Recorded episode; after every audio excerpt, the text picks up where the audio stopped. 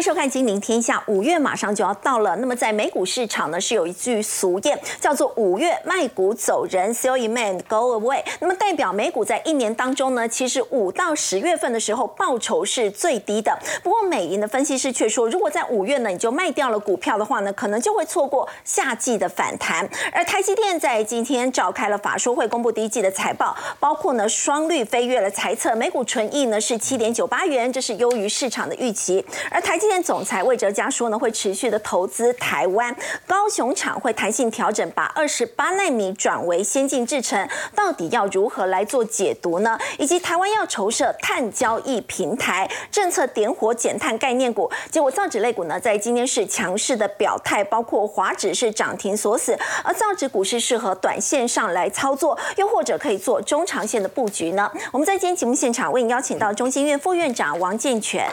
主持人好，各位观众大家好。资深分析师谢晨燕，肥姨好，大家好。资深分析师钟国忠，主持人还有观众朋友大家好。资深分析师许峰路，大家好。好，我们今天请到陈燕了。我们之前在节目不是有提到吗？在五月份呢，就应该要赶快卖股票走人了。但是美银的分析师为什么现在是说，你如果五月就卖了，你接下来就赚不到钱了？他是说 sell in May 列友会啊，就是说，如果你真的五月卖股的话，你一定会后悔哦。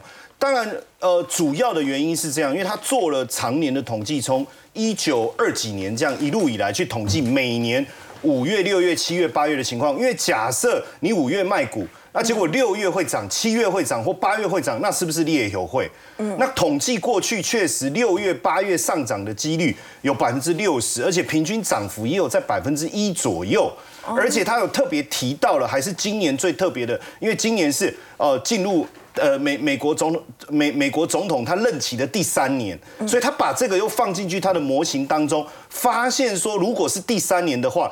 七呃六月八月上涨的几率甚至高达百分之七十，而且涨幅更多，所以他才会提到说，嗯啊，那如果你五月卖股，立领的优惠，你为什么不干脆五月买，对不对？大家都看坏的时候你去买，所以五月不要卖，五月是要买嘛？然后买了以后七八月再来卖，七八月再卖。但是呢，我这边我们要特别仔细的去思考这件事情哦。当然就是说，如果我在五月买进，七八月要卖，我需不需要去做这么短这个这几个月的操作？哦，这是第一个。第二个，因为他把美国第三任美国总统第三任任任呃第三年这个任期带进来模型里面，是。可是我们得去思考，过去每一年美国总统到了第三年的时候，是不是俄乌刚好有战争，而且是不是通膨都出现这么严峻的状况？然后市场的经济氛围这么混乱，是不是每次都这样？所以它有一些因素是没有去考虑在。他有没有考虑？我仔细看是没有。那这个当然在统计学上面是值得去讨论的啦。嗯。但是我们必须还是去看到现在整体的一个氛围跟现象，因为就 CNBC 它做的一个民调。普遍大家对经济还是保持着负面的一个思维，这个叫做什么？叫我你你你你要去想，他对股市投资的信心下坠了，十七年来的新低。然后有百分之七十六的人认为现在不是投资股票的好时机。这当然第一个我们要讲，这是众人的智慧，也就是说大部分人都认为不适合投资股票。对，你整个氛围要上来就很困难。当然也有人会说，嗯啊，大家都悲观的时候，你不是要乐观吗？我们不能从片面的角度去看。哦，我们来再继续，也也不能只看美银。嘛，我们再把花旗的想的的报告一起来带大家看一下，他呃把二零二三年的经济成长率。预估往上调了，是上看起来是好消息，对不对？因为他是说美国、欧元跟中国的经济表现现在非常的稳健。为什么会说美国是稳健？稳健，对我我不晓得说他这样的一个思维是如何，但是确实他报告里面是这样讲。不过我们从就业数据的状况来看，确实是这样，我们也不能否认。但是我们还是要注意，就是整个报告当中，我们有时候要特别去注意一下。But 你看他说，美国经济衰退的预期会延后到今年的第。四季，所以不是不衰退，它只是延后到第四季。所以你去看所有的报告都有 but 又 but，都是不断的在转折。我觉得今年会是这样。那当然，我们一直提醒大家，你要去关注这一个财报季。那财报季原本大家认为，呃，其实像 Wilson 等等，今天我们就不方便邀请他来上节目哦，因为最近所公布的财报都还不错，跟他讲的有点不太一样。为什么？因为这一次反而是史年来最佳财报季。哎。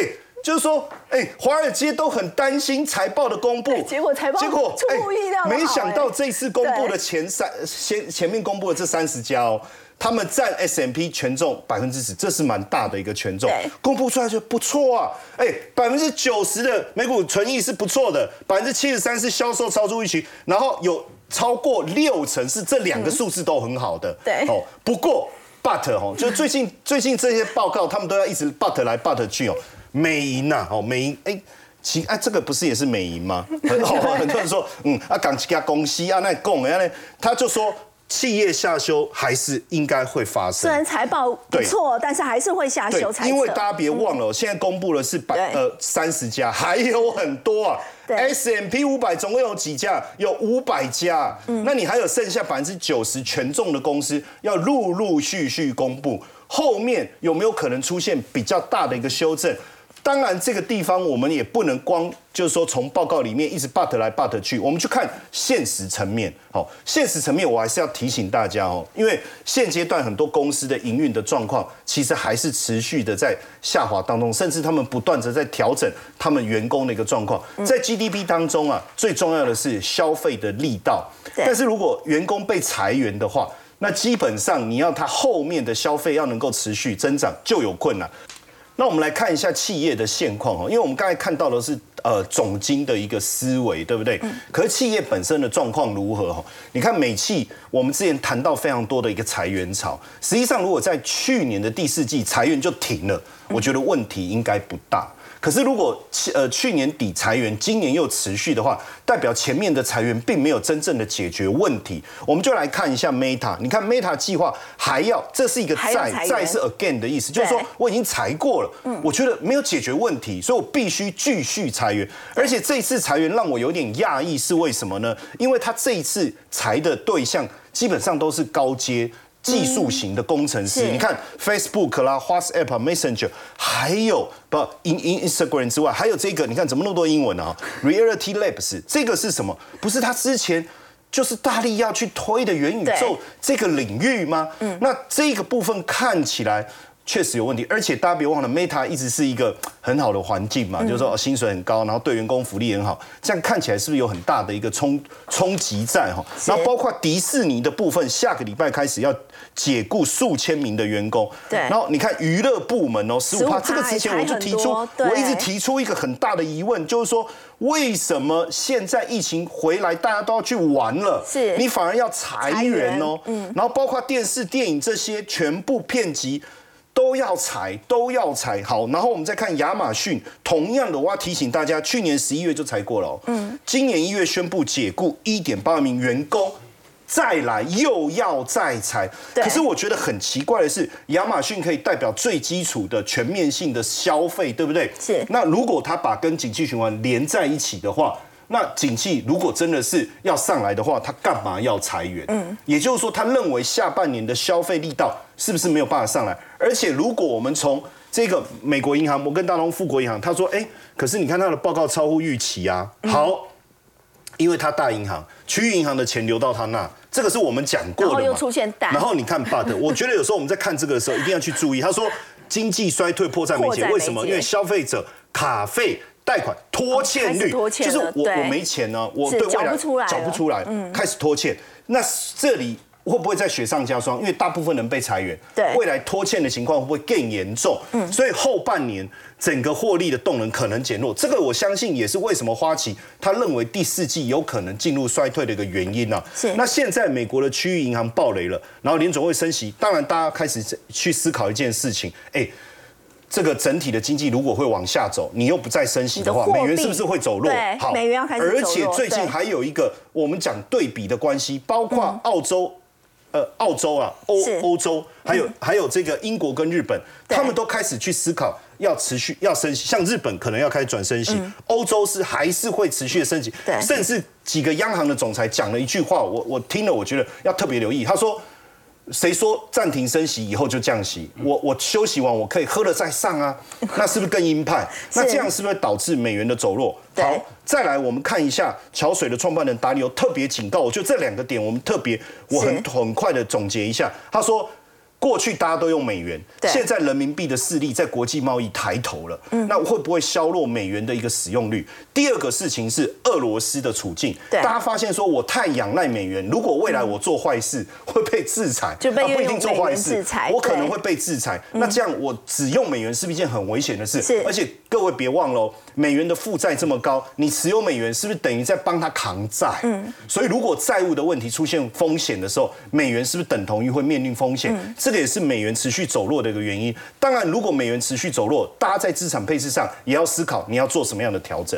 好，刚刚陈彦但我看到呢，目前就美国的这个经济状况来看呢，的确是还有出现衰退这样的一个隐忧的。不过也在提到整体的这个经济状况不好的情况之下，货币走弱，包括美元，在最近我们看到呢是比较弱势的。所以要请教国中哥哦，如果说美元走弱的话，台币相对抗贬，那么到对台股来讲，哪一些类股可以受惠？呃，我觉得台股来讲话，受惠当然是会比较属于是内需的这个所谓的进口业者会比较比较好哈。那我想，呃，我们先来看一下整个一个这段时间的一个货币的走势的状况。现在还可以看一下，这个是美元的走势的一个 K 线图哈。大家可以看到，整个去年的美元最强的时候，升势大概在去年的第四季的时候，接下来就一路的一个做一个所谓的走贬。那我们可以看到，近一个月贬一点三，然后近六个月当中哦贬了将近快有成十个哎 percent。对哇，各位有没有注意到一个现象？不，呃，原本这波应该原本有机会是走强，不过在这边各位发现到整个美元的走势是更变为弱势，嗯大家还应该记忆犹新吧？现在是四月份，三月份呢出现什么？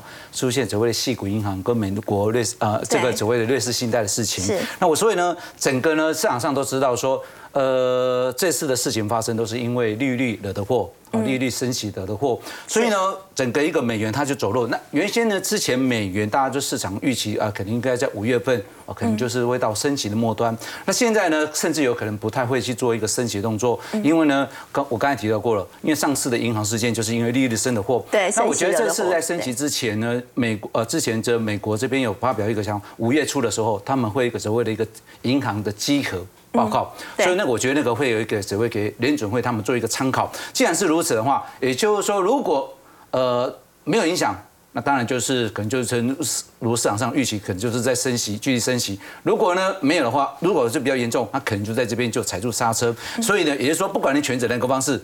美元相对它是走弱，那美元走弱呢？但一般来讲，美元走弱在市场上就会有两个区域在玩，一个就是我们讲就是货币的部分，我就跟你讲我们在讲台币的部分，另外一个就是在商品市场。那商品市场呢，就比较属于在金属市场或者是大大宗原物料市场。那不过台湾在处于这种农作物这一块比较弱哈，所以我想我们来看一下，直接来看一下最近呢比较呃强的美元走势走弱的话，对整个一个呃在金属原物料部分，我们看一下近一个月哦，各位发现近一个月哦。这呃，包括像马来亚、马来西亚的洗衣的现货，哦各位看涨三成的，三成然后呢，还有洗衣的洗呃现呃的期期货货涨两成，然后呢钯金，嗯，然后呢还有所谓的一个糖、咖啡豆。白白银所以你看东西都涨贵了。你是看现在呢热压钢卷这些就全部都开始涨镍哦。对哦所以呢，通膨压力确实是会存在着哈。既然是如此的话，那我想各位不管是从钯金或者是钢卷，或者是其他种种的来看的话，未来呢，呃，整个美元走势下去的话。对对商品报价，他们就是会有利哈，这是大家先建立一个所谓的概念。那另外来讲，我们来看一下台币的走势哦。那台币因为我们的呃我们台湾的这个呃汇率市场上是比较浅比较浅哦，所以呢对。可以发现哦，我们的台币的走势是在这边哦，相对哦相对是很稳定，因为央行常常都做比较稳定动作，但是呢。呃，虽然不会去做大幅的升，这些我做升值上的动作，但是啊，它会抗贬，它会抗贬。好，台币就是相对比较抗贬。嗯，到抗抗贬下去。那我们可以发现，近六个月是升了将近四点四个4.4那既然是如此的话，各位如果在操作台股的话，大家应该很清楚，台湾的第二季的时候，通常就是什么？呃，进口的食品的需求对的一个所谓他们的旺季。那第三季就是什么？像包括什么呃手机或者一些 notebook 这些等等出口旺季。所以各位有这个概念情况之下，我们再来看一下，那未来整个台股在操作市场当中，我觉得来讲话，原物料走高，但最近大陆减产的话，钢价是不是？我觉得来讲的话更有利，为什么？呃，我们现在来看一下整个市场上的一个最近的一个新闻事件啊，我们来看一下。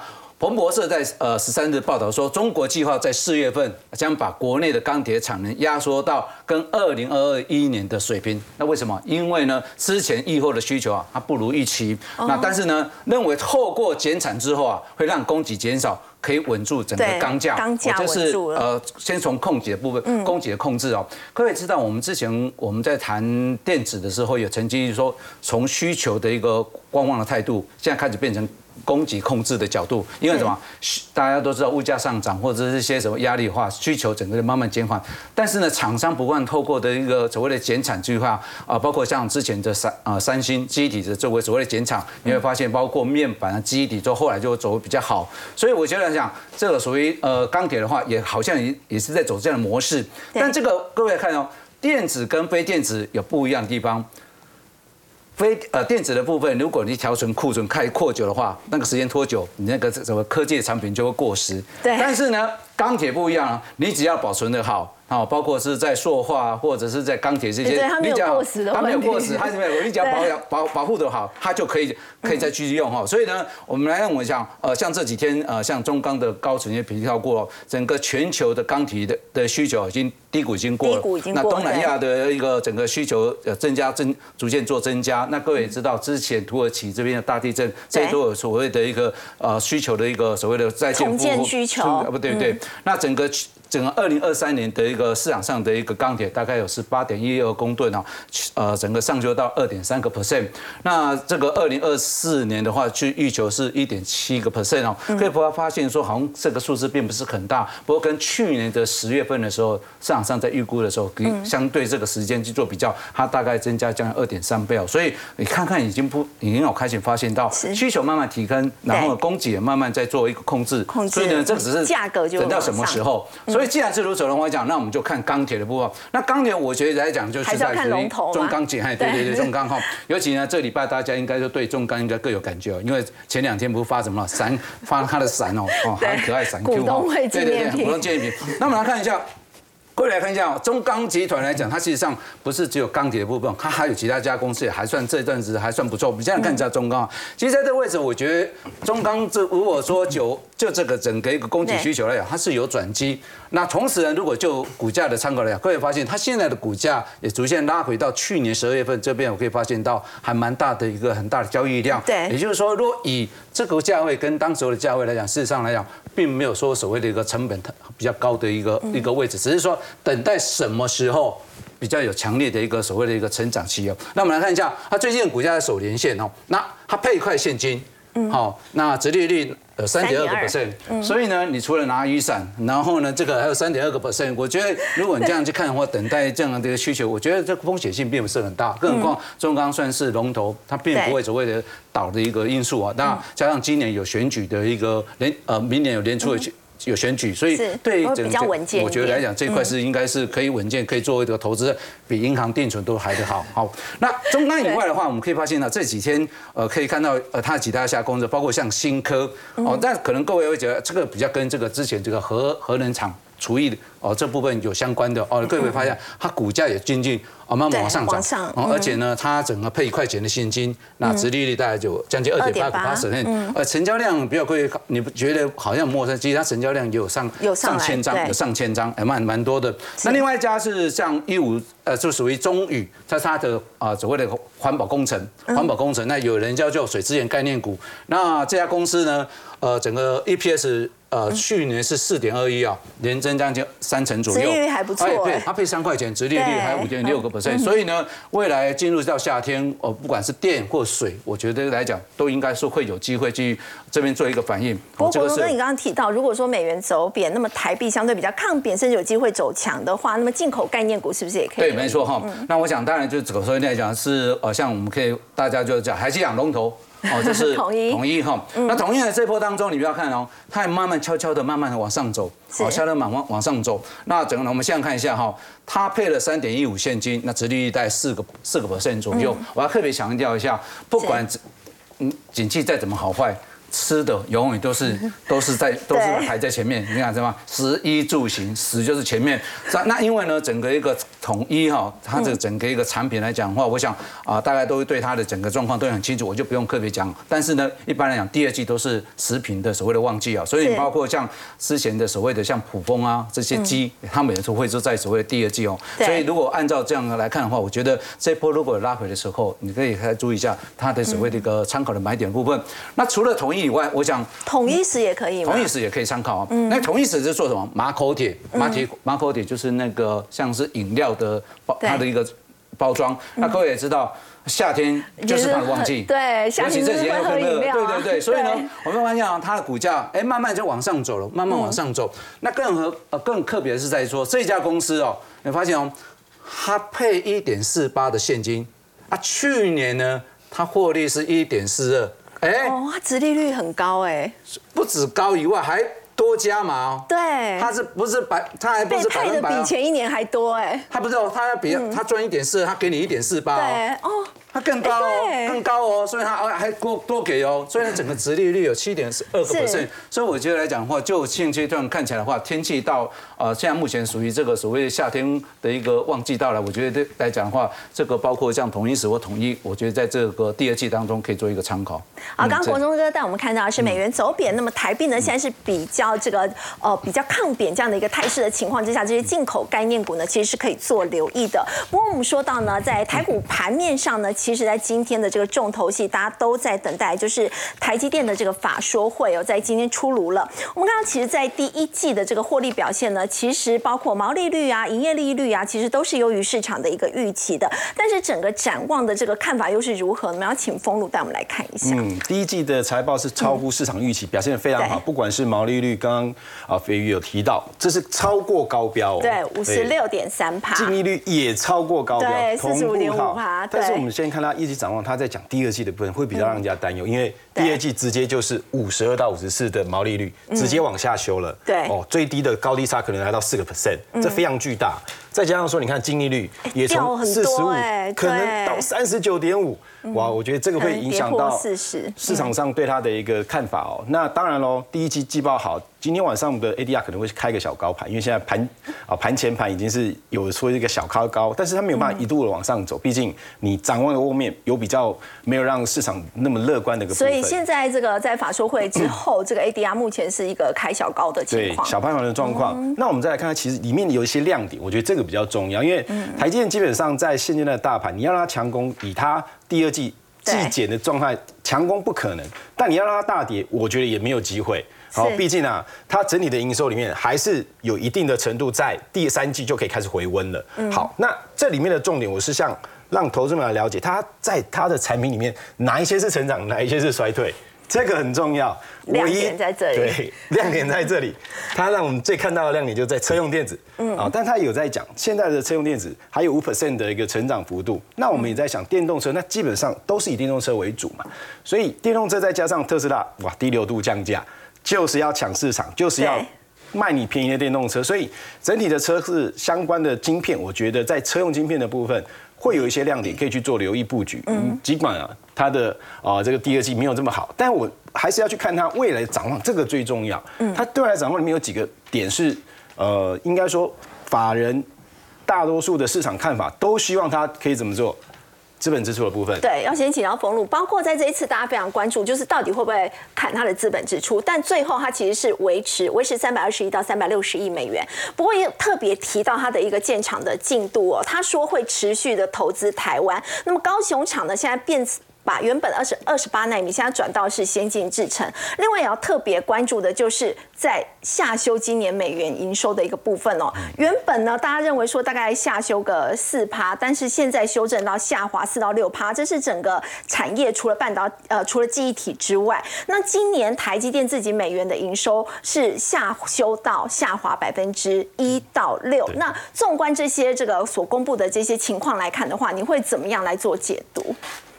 直接下结论，我认为这个叫利空实现了，利空出尽了，最坏的情况都已经都说了嘛，你大概都已经听到他最讲的最坏的情况。那在对照股价未接来看，那这个很很利空有超出市场预期的利空，我认为没有超出市场预期，好是可以接受。然后他也实现了他啊，针对大家都想要希望他下调今年的营收目标，不要再不要再盯在那里了，让我们知道说你真的长长什么样。确实也说了。那这里面的重点就是刚刚斐仪问到第一个，资本支出既然维持在三百二十亿到三百六十亿，那就代表说我还是看好未来没有问题。而且我看到他的文章内容里面，他有提到明年上半年的的成长会比预期的强。他直接告诉你了，对我第二季衰退，但我第三季还在调整库存，没有那么快的一个成长力道，但是我明年二零二四年的上半年成长幅度比预期来的强。好，那既然还维持这边的话，资本支出维持三百二到三百六，设备股大家就不用太担心了，因为很多设备股今天是资本支出出来就会安心了。对，不然就错裂大了。你要是砍个三十亿美金、五十亿美金，哇，那怎么那就怎么办？哦，那这个是在盘面上产业的第一个部分，这个股票基本上就不用太过于担心，下滑的幅度可能就会很有限。嗯第二个部分的话，我们在讲。大家都很关心高雄厂嘛，对不对？这个影响到房价，对不对？好，他把它转成先金支撑，其实这又是另外一个亮点。那也就是说，刚刚我们看到维持资本支出，但大家本来以为就是会延后了，但是对现在没有想到还更好，从二十八纳米现在变成先进制程没。有错，所以先进制成的设备，哎，又再加分了。所以我相信明天在这一块部分，应该会有部分的个股会做一些的反应往上涨。嗯好，那再来就是、哦我们再看它这个整体的的的这个。呃，营收是下滑一到六对 percent，但是它有讲哦，我们整个部分里面，在整个半导体里面，它记忆体相关，哎，我们三月份讲一整个月的记忆体，对不对？嗯哦，那时候在三月下旬之后开始往上涨，四月上全面喷出。好，它自己有预预告你，现在的机体其实最坏的时间已经基本上过去了。对所以机体这个产业可能明天也有机会来做一定的一个反应。然后我再看它整体来讲，它在这里面毛利率影响的比较特别一点，可能。大家肯定要稍稍微要留意一下电价的部电分，所以你看这两天其实能源的股票还是持续有在涨。好，不管是哦这两天强的太阳能，哦很多股票在创新高，然后风力发电也有陆续股票往上反弹。第二季电价变高十七趴，所以毛利率会影响到六个百分点。对呀，这个就是超出预期的东西了嘛。嗯，本来没有预期到会有这么高的一个电价，但是因为谁也算不到电价还是涨了嘛，所以对涨了之后会影响到第二季。这个就是我们在看它整个财报里面，我看到它的利空点。哦，我们也找到它的机会点，其实不是说它今天就已经会把它指数往下往下打到哪里去，我认为不会。在整体结构上，大盘的结构还是相对稳健。那台积电只要能够守住五百零四元那个颈线的关卡，那基本上它还是横盘整理，继续打底。反正利空我都知道了嘛，你已经下去你的营收了，那还有没有其他利空？看起来显然没有。你刚刚提到资本支出的话是维持嘛，所以设备上是不用担心。但是这高雄厂的部分的话，二十八纳米转到先进制程，有没有可以受惠的相关的族群？哦，在先进制程里面，我们讲先进制程里面，其实这里面最重要，我认为还是先进封装的设备。嗯，那先进封装的设备里面，包括说像啊宏硕啊，这是所谓的十字层设备，它会受惠。然后比较低价的星云，它也有相关的设备，这个是比较明确，大家可以知道。再来就是相关的先进封装的 IP，谁有先进封装的 IP？自己本身的子公司创意就有先进封装 IP，然后先进封装还有另外的三 D 堆叠，那在 IC 设计里面还有个爱普有这个技术，我觉得这些个股在明天应该会有一些的一个力度的一个反应。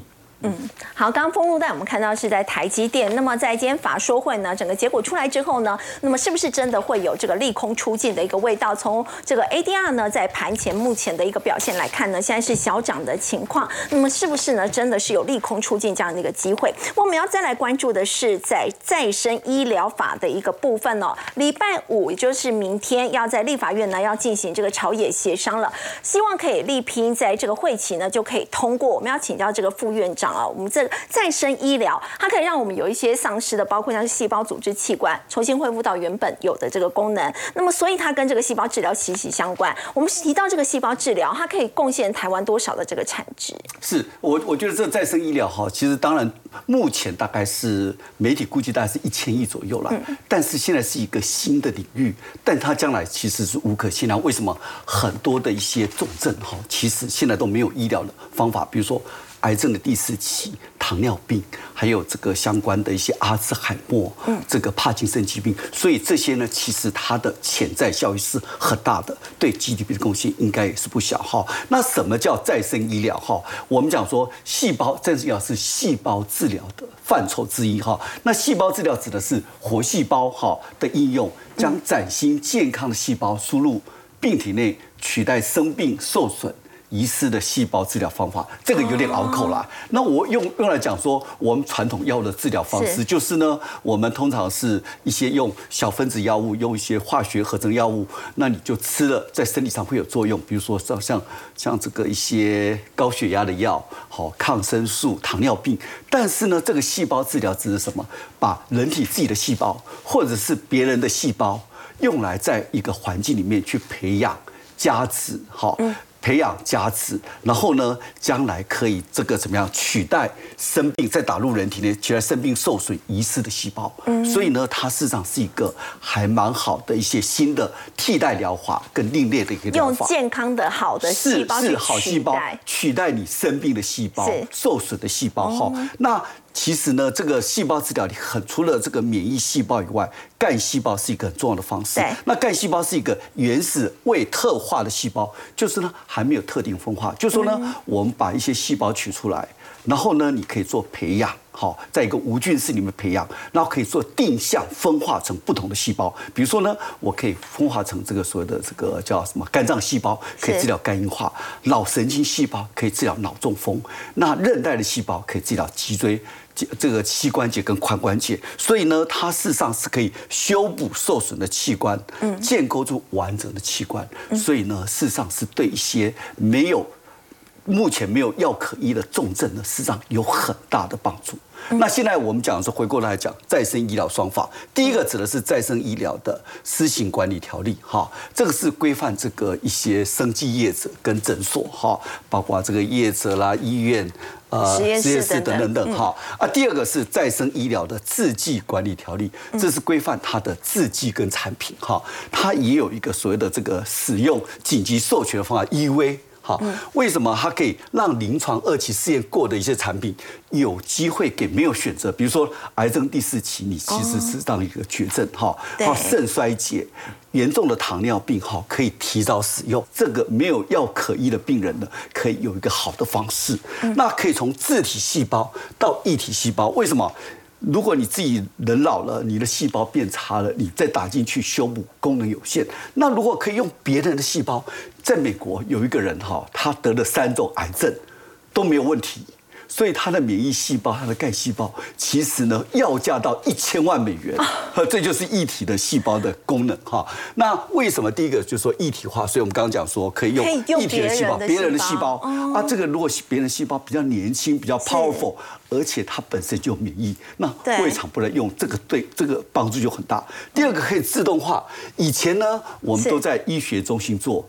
那比如说你要在医学中心做，然后要个案，然后经过严格的审核，所以动不动就是几百万台币，这是有钱人的治疗方式。但是现在呢，开始可以用制品药剂的话，就可以大量化，那价格就会降低，比如说变得几十万甚至几万块。帮助就很大。那你看哈，这个为什么膝关节的病犯六十以上有六十万人，全年龄有八十万人，这个潜在的病人就很多。糖尿病有两百万人，肝硬化有七十万人，脑中风有六十万人。全球糖尿病商机有六千亿美元，六千亿美元是这是一个很大的一个市场。一旦进入二期临床，哈，再生之剂通过以后呢，药厂可以获得五年的临时药证，哈，来治疗什么？这个你看啊，癌症。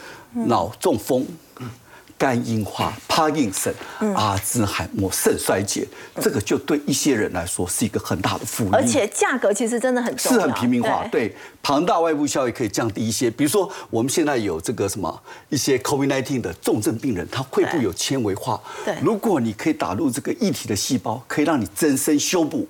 会有好处。第二个，带动国际医疗病患来台湾，为什么？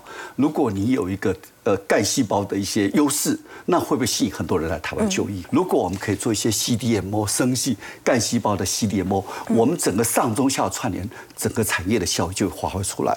那刚主持人提到说，回鱼提到说，到底有多少产值？哈，这个是目前哈，其实还没有再生双没通过，但二十亿元，这是生技中心做的估计。哈，那。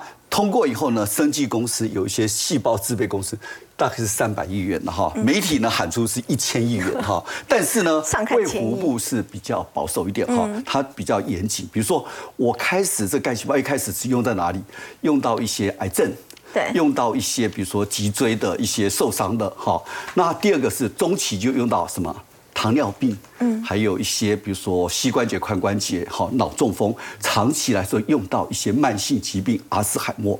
如果我们假设呢，传统医疗三 percent、三 percent、五 percent 会替代，好，利利用这个干细胞来替代传统的疗。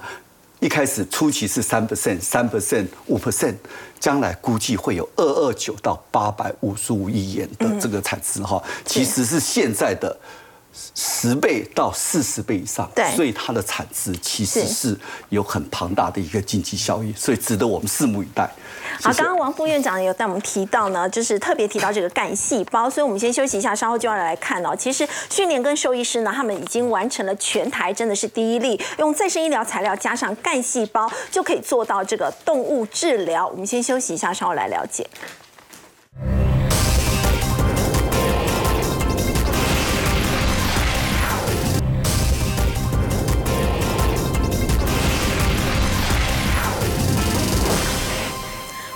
一段有特别提到干细胞，现在就要来看这个动物治疗的新里程碑哦特别提到训练，它跟国内的兽医师合作，用再生医疗的材料加上这个干细胞，陈燕竟然就可以治疗马匹的肌腱韧带损伤，哎，对，因为我自己本身也有在骑马，不是旋转木马哦，是真的马哦，你就会发现马匹的肌腱韧带一旦受伤，其实非常不容易治疗，而且要花很长的时间。对，所以它透过再生医疗的材料跟这个兼职干细胞来治疗，这个应该算是呃兽医界他们呃蛮讶异的一个，算是非常成成功的一个案例哦。所以也让他的，你看他今年三月的营收又创了历史新高哦，月增率四十八，年增率二十七趴。实际上回顾回回回想一下，去年刚开始呃这个上市的时候，你看它两千年。这个创立，然后当时大家其实也搞不太清楚他到底在干什么。哦，什么叫脐带血？一般我们想到的不是就是做印章吗？还有做成那个毛毛笔吗？胎毛笔。对，胎毛笔嘛。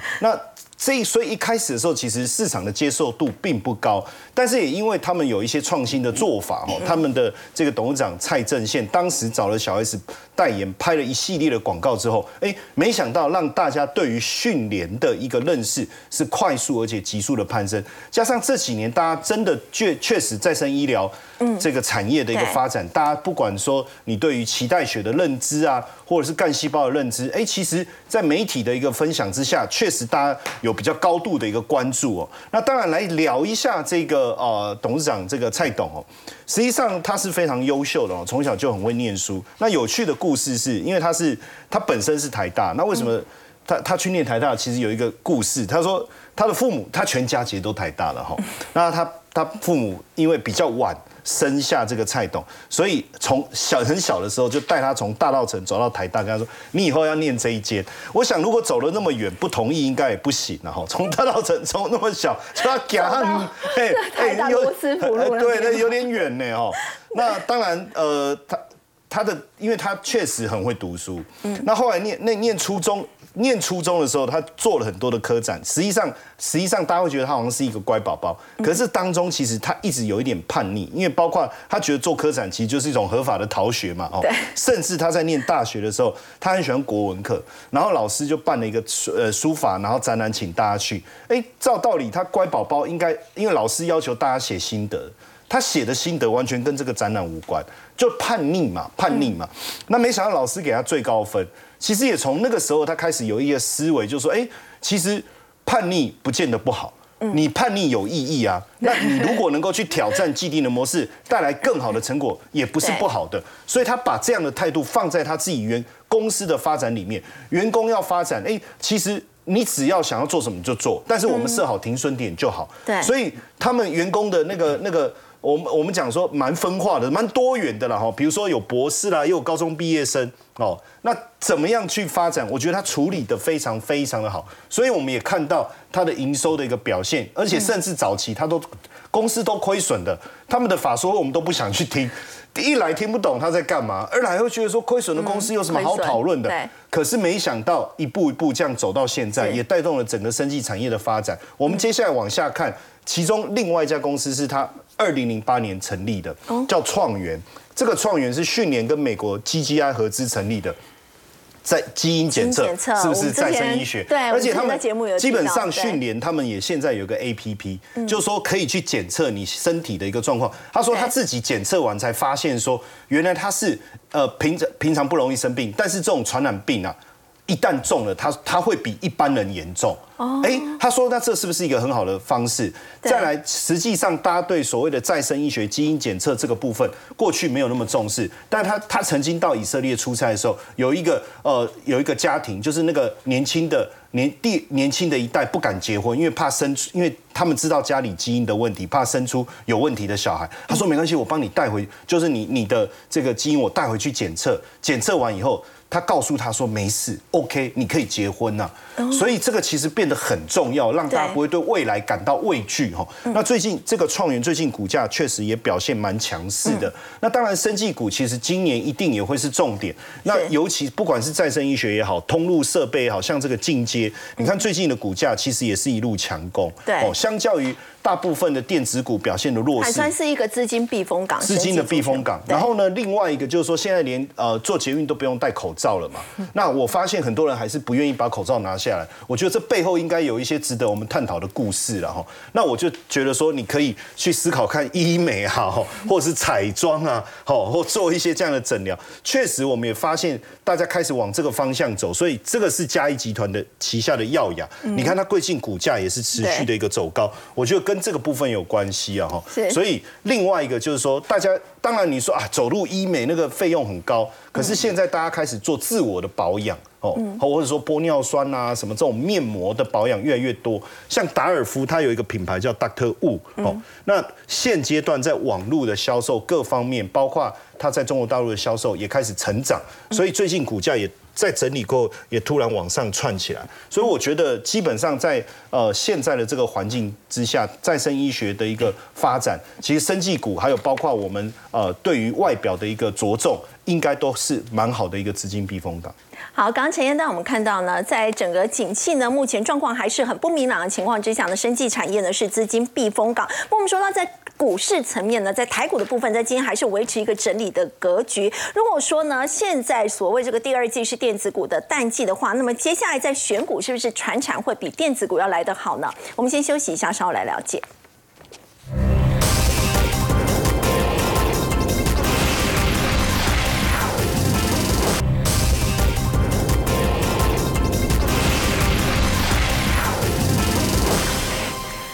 今天是维持整理的格局，不过在中小型股的部分呢，倒是在今天出现了一些获利了结的卖压。要请教国中哥，如果说第二季是电子业的淡季的话，现在在选股方面是不是船厂会优于电子？也是哈，我想呃今天的盘势稍微跌的比较比较大一点了，不过大应该是在 OTC 这些比较中小型个股，中小型股那有些个股确实是涨比较多哈。那现现坦白讲，现阶段应该说从今年的过完年之后，坦白讲这个盘就是一直做一个盘整盘动作，在这个盘整当当中，我觉得呃我们可以呃有一个所谓的选股技巧跟大家做一个分享哦，就是上不如下，大不如小哦，这个是大家应该很清楚，上不如下是上游不如下游。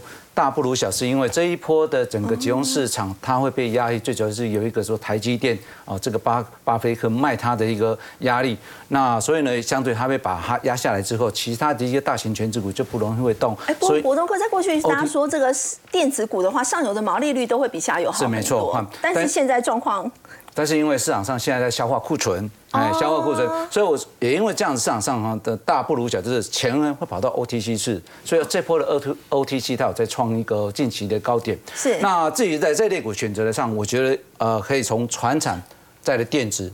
呃，在金融，坦白讲，金融我就觉得是先不用急着放啊啊，因为什么？呃，简单讲一下是为什么样这个架构？船厂最主要是在于说它有两大的因素，第一个因素在于说，呃，今年。呃明年有选举，我还是讲明年有选举对，所以呢，既然有选举，那船长就是本身属于内需比较偏多的，哦，所以呢，政府的政策它比较随时可以丢。对嗯，那第二个呢，船长通常有所谓的高股息、殖利率的保护，对哦，这个是在船长的部分。电子的部分呢，相对呃，现在有一些呃，应该算是比较属于刚刚讲的下游的。好，或者是说呃先前已经开始做一个所谓的产量的控制，好，这个我觉得是比较其次的。那金融我觉得至少要等半再等个半年左右，为什么？先不要急着进场，对？这边没有赚钱，这边有赚钱，这边怎么会有钱钱存进去？末端哎，是是，嗯更何况还有一些所谓的一些不确定的所谓的银行的这个所谓的投资的风险还还存在着。那我们来看这一波来看哦，船产的这是非金电指数，就是一般的船产股的指数啊，你们可以发现哦，这一波它还在创新高，而且它创新高的幅度都一直在往上垫高，走势算起来还算是蛮强势的，而且是很明显的是一个上升的走势线。那可以发现哦，类股的方向在这波当中有创新高的，大致上不外乎就是机电、食品、化生衣。汽车、银建、观光，你也发现机电是比较属于政策的。好，那当然，我想这个观光大家就很清楚了，就是呃所谓的疫情后，你会发现这些情况，除了银建呐。银建是因为它有高股息，嗯，哦，这些钱还有高股息，否则你会发现观光、汽车、化生音、食品都跟什么？跟你很近，就跟对民众很近，离你越近，你会发现会容易涨。那同样的，我们来看一下电子股也是一样哦。我们现在红电子股，电子股的指数这一波当中创新高之后，然后呢就将近拉回将近整理快一个月的时间，今天已经拉回到季线的附近。那大盘目前离季线位置差不多还有将近一个 percent 左右，所以换句话说，它是相对比较弱势。那各位发现哦，包括这波的上游。台积电、联发科、对大力光走势都不好，那下游的宏基、英业达、伟创都创新高所以我们发现代工的还比较好所以还是一样，这边是不是离你比较近？是啊，因为不景气情况之下，看得比较清楚，上面的部分可能还要再等一段消化库存的一个状况。好，刚刚国中哥带我们看到是反映在目前盘面上这个相关类股的一个表现。不过我们说到有政策面做加持的，在今天盘面上表现非常强劲的就是造纸类股了。到底要如何观察？先休息一下，稍后回来。